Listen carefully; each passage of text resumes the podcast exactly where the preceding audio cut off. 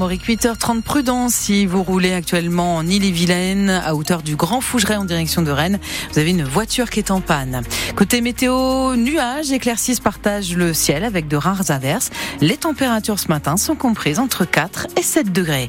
Le journal Julien Prouvoyeur, des pâtes, du gel douche, des conserves. La grande collecte des Restos du Cœur a débuté hier. Dans les grandes surfaces, des bénévoles reçoivent vos dons pour l'association avec des produits alimentaires, d'hygiène ou des produits bébés. En Ille-et-Vilaine, par exemple, 500 bénévoles se relaient dans 150 magasins tout le week-end, car cette collecte est indispensable. Après la campagne d'hiver, il faut reconstituer les stocks pour euh, des demandeurs de plus en plus nombreux. C'est ce qu'a constaté Loïc Guélec au Resto du Cœur de Melès, au nord de Rennes. Alors j'ai du pâté de foie, macro ou thon. Des sourires, de la disponibilité. Régine est l'une des 18 bénévoles des Restos du Cœur de Melès. J'étais dans la santé avant, j'ai pris ma retraite, euh, jeune retraité, dynamique, et euh, du coup ça me semblait évident de passer mon temps, enfin ou donner de mon temps à une association. Certains des bénéficiaires sont des habitués comme Françoise, sans emploi. Moi je suis toute seule avec mon fils, donc c'est pas évident, c'est délicat. J'ai mon fils à gérer qui a des problèmes de santé, plus moi aussi qui ai des problèmes de santé. L'accueil aussi c'est important? Ah bah le social est très important parce que sinon on est toujours euh, tout seul en fait. Ils sont top. Une, une seconde famille. Jean-Claude, bénévole depuis 8 ans et qui a travaillé longtemps dans le médical, est chargé d'écouter les bénéficiaires souvent dans la détresse. Il y a beaucoup de gens dans le besoin, vu les conditions de la société, et on doit les aider. Tous les jeudis, en début d'après-midi, Maria Elena vient au resto de Melès remplir son sac de courses, un lieu indispensable. Grâce à eux, on peut manger un peu. C'est gentil parce que les restaurants du cœur, ça nous aide beaucoup, beaucoup. J'avais des petits avant quand je menais même avant. Et puis là, j'ai qu'un grand garçon qui a 25 ans. Donc là, vous venez pour vous Là, principalement pour moi et mon fils et mon mari. On est trois. Parce qu'on n'a pas de travail en attendant. Et puis là, là en ce moment, j'ai même plus de voiture, vous voyez. C'est ma fille qui me ramène. Depuis le début de la campagne d'hiver, plus de 7100 repas ont été distribués au resto du cœur de Melès. Et point d'orgue de ce week-end de mobilisation, le concert des Enfoirés était diffusé hier soir sur TF1 et France Bleu. La collecte des Restos du Cœur dure jusqu'à demain. Une enquête ouverte après la mort d'un homme à la chapelle Toireau en Ille-et-Vilaine. Il y a une semaine, cet homme de 42 ans est retrouvé mort euh, lors d'une soirée d'anniversaire. Dans un premier temps, la piste accidentelle est privilégiée. L'homme serait mort à cause d'un feu d'artifice mal contrôlé. Mais l'autopsie conclut, elle, à un décès par arme à feu, un tir reçu à la cuisse. L'enquête se poursuit, c'est à lire sur francebleu.fr. À Avignon, le meurtrier du policier Éric Masson est condamné à 30 ans de prison. Ce fonctionnaire a été tué en mai 2021 lors d'un contrôle sur un point de deal. La cour d'assises du Vaucluse a rendu son verdict hier, donc après près de 7 heures de délibération. C'est peut-être une bonne nouvelle pour le gouvernement. Le salon de l'agriculture se termine demain. Salon historiquement mouvementé cette année.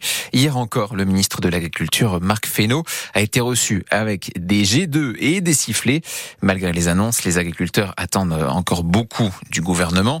En tout cas, une bonne nouvelle est tombée hier. Un accord sur le prix du lait entre Lactalis et ses producteurs. Le prix a été fixé à 425 euros les 1000 litres.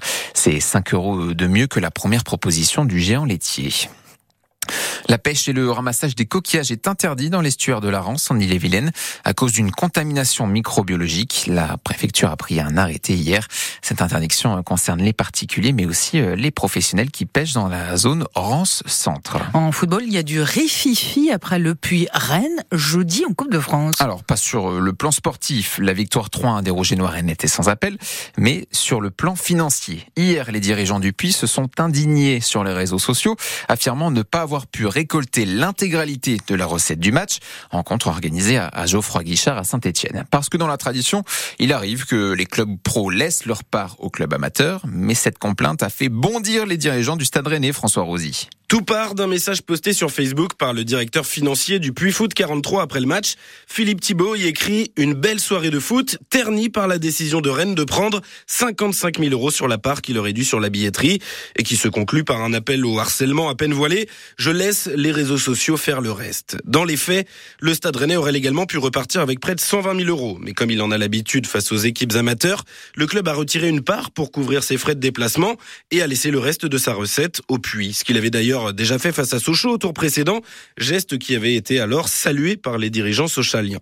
Les messages des dirigeants Pono n'ont donc pas du tout été du goût du stade rennais qui s'est fendu d'un communiqué au lendemain du match. C'est avec stupéfaction et une totale incompréhension que le SRFC a pris connaissance des déclarations de membres de la direction du Puy Foot 43, exprime le club, s'attendant à être remercié plutôt que critiqué, ajoutant au passage que lors du match, les dirigeants adverses n'ont pas eu l'élégance d'accueillir leurs homologues, comme le veut la tradition. Et les propos du dirigeant du Puy et la réaction du Stade Rennais sont à retrouver en détail sur francebleu.fr. En tout cas, les Rennais, eux, peuvent se projeter sur ce qui les intéresse vraiment, la demi-finale de Coupe de France. Elle se jouera encore à l'extérieur le 3 avril prochain. Ça sera contre Nice ou contre le Paris Saint-Germain. Ce dernier quart de finale n'est pas encore joué. Dans l'autre demi-finale, Lyon recevra Valenciennes.